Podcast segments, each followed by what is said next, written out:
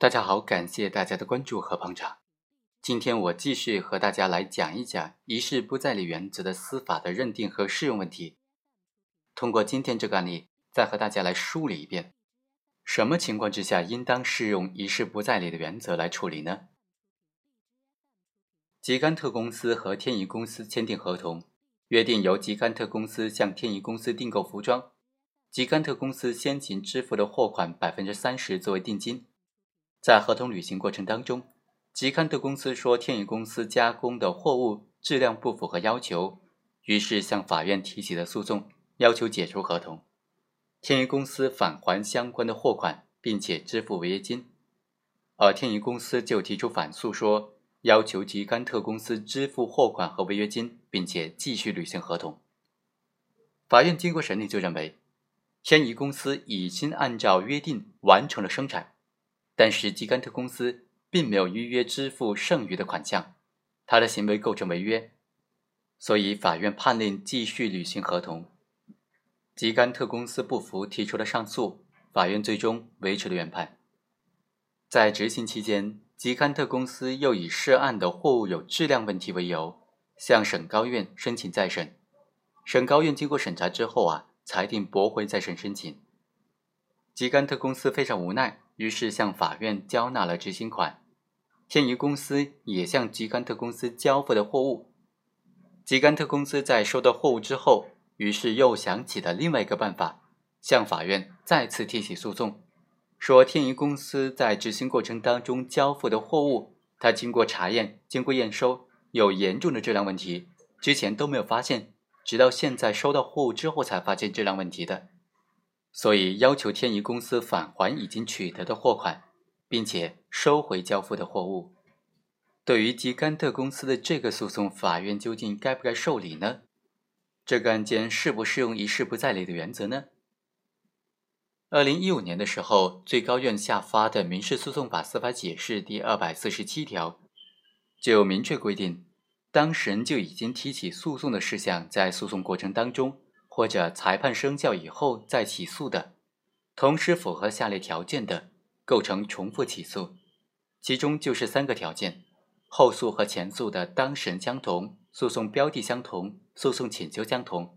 或者后诉的诉讼请求实质上否定了前诉的裁判结果。当事人重复起诉的话，裁定不予受理；已经受理的，裁定驳回起诉。但是法律司法解释另有规定的除外。在本案当中，究竟适不适合一事不再理的这个原则的几个条件呢？我们来具体看一下。民事诉讼法司法解释第二百四十七条明确规定了，重复起诉的前提条件是在诉讼过程当中或者裁判生效之后。在本案当中，吉甘特公司再次提起诉讼的时间点是裁判生效，并且经过法院强制执行之后，所以就符合重复诉讼的前提条件了。构成重复诉讼的条件是当事人相同、诉讼标的相同、诉讼请求相同，或者后诉的诉讼请求实质上否定前诉的裁判结果。在当事人是否同意的这个问题判断上啊，如果前诉和后诉的当事人不同，一般认为就属于不同的诉了。但是在有些特殊的情况之下，当事人不同也可能构成同一诉讼，比如说因为债权债务的转移。当事人死亡发生权利义务的转移等等，在纠纷已经得到法院的裁判之后，权利承受人再次提起诉讼，就构成重复起诉了。显然，在本案当中，双方当事人都没有发生变化。另外，双方的争议焦点呢，争议的是当事人是否依约履行的问题上，这已经在前诉当中得到了裁判，法院认定吉甘特公司没有按照合同的约定支付货款。这就构成违约，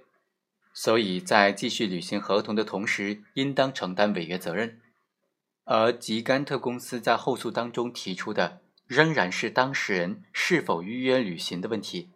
况且在执行过程当中，吉甘特公司已经以天怡公司交付的货物不合格为由申请再审了，省高院经过审查之后，也驳回了他的再审申请，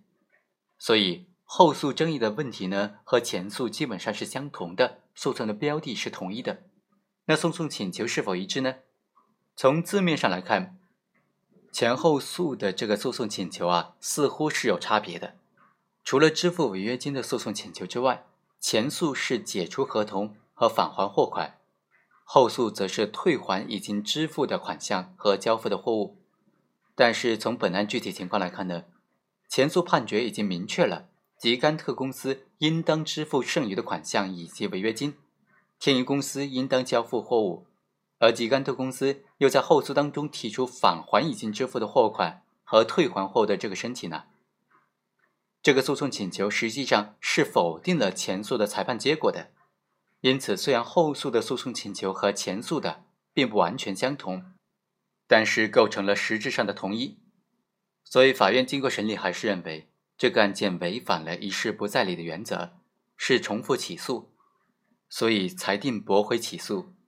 吉甘特公司又不服，于是又上诉，最终法院再次裁定驳回上诉，维持原判。本案到此就终结了。好，以上就是本期的全部内容，我们下期再会。